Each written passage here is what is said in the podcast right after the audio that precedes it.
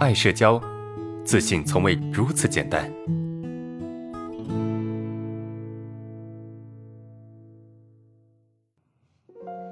好，第二个问题，老师，呃，我只要充公交卡就会很紧张啊，脖子僵硬、紧绷，无法放松。如果有人口气不是太好，我就更紧张了啊，头晃得厉害，不敢表达，也不敢怼他，就算怼也是没有底气那一种，带着哭腔，特别焦虑，怎么缓解？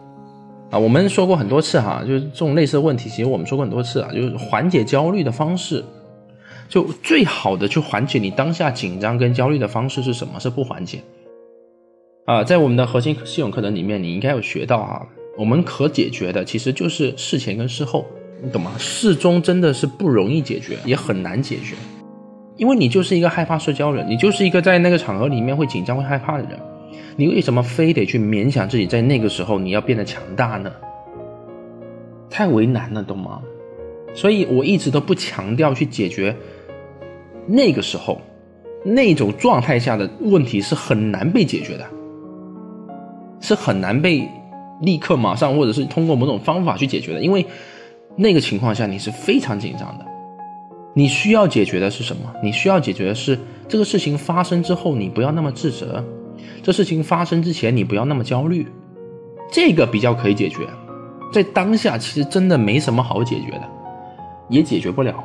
只有你在遇到事情之前，能够把这个焦虑给缓解；只有你在遇到事情之后呢，能够少去责怪自己，用这种方式来慢慢缓解你在那个症状当中，或者你在面对那个事情的时候的那种紧张感，明白吗？这叫什么叫曲线救国？你没有办法直接救国，因为症状之中任何的方法和技巧都没有用的。不是我不想去教你一个办法，什么就症状之中任何的方法和技巧，真的你用不出来，你真的用不出来。所以那个时候是什么就是什么吧，你只有去坚持，只有尽可能去把事情做好啊，不要想尽办法去解决它就够了。你那个时候你就去做好该做的事情就就够了，其他事情。紧张也好，发抖也罢，不是僵硬紧绷也罢，这东西其实不要去太过去要求自己能够不抖，或者是你看你你都对抗那么久了，你都花那么多时间来想要去解决它，但其实没用。这套方法不是我，不是我自己发明出来的哈，这套方法正是生田疗法的精髓，最核心、最精髓的。其实我刚才跟已经告诉你了，明白吗？你的症状没有没有什么跟别人不一样的，除非啊，除非你有身体上的问题，气质性的问题。什么叫气质性的问题？就是你的身体有问题。比如说医生给你一个诊断说，哎，你你的脑袋有问题，你的你的颈椎有问题，对吧？你的这你有身体的问题，你确定已经已经有身体问题了，那就另当别论。如果身体没有问题，那么这些都是一些什么样？啊，由你的症状所引发的躯体反应，那，都是本质上都是一样的，本质问题都是一样的。你说，老师，我这个跟脸红不一样，当然不一样了，对吧？脸红是脸红，你是你啊，但是本质是一样的呀，都是由症状、由紧张、由冲突而导致的身体反应啊，只是说反应方式不一样。你得明白这个，你不要老觉得自己很特殊啊！没有一个人是这样的，不是没有，是我没有拿出来。我跟你讲，我没有把那个人抓到你面前说：“哎，你看这个人跟你一模一样。”我没有做这个动作，不是没有。不要觉得你是独一无二的，不要觉得你是最特殊的，并你并不是特殊的，你懂吗？因为紧张而出现的脖子僵硬啊，甚至这个头晃的厉害，这种其实就是一种紧张的反应，有的。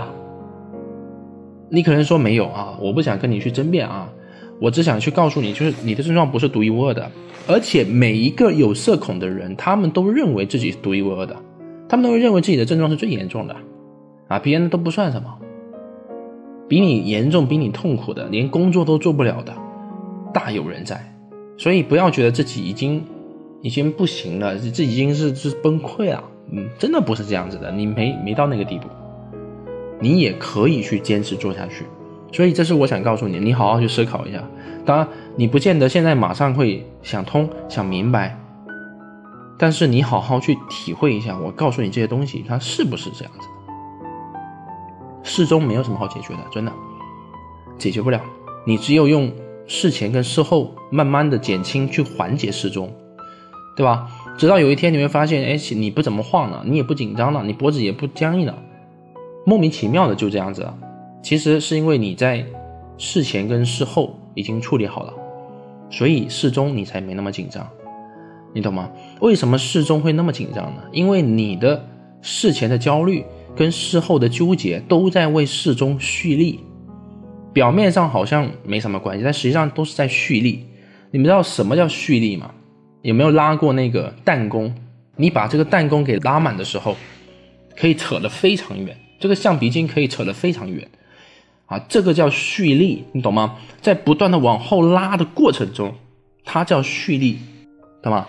在蓄力的过程中，啊，在蓄力的过程中，你要知道哈，这个过程，哎，其实就是在为你这个弹弓里面那个那个子弹或者那个东西。飞得更远，射得更远，做准备。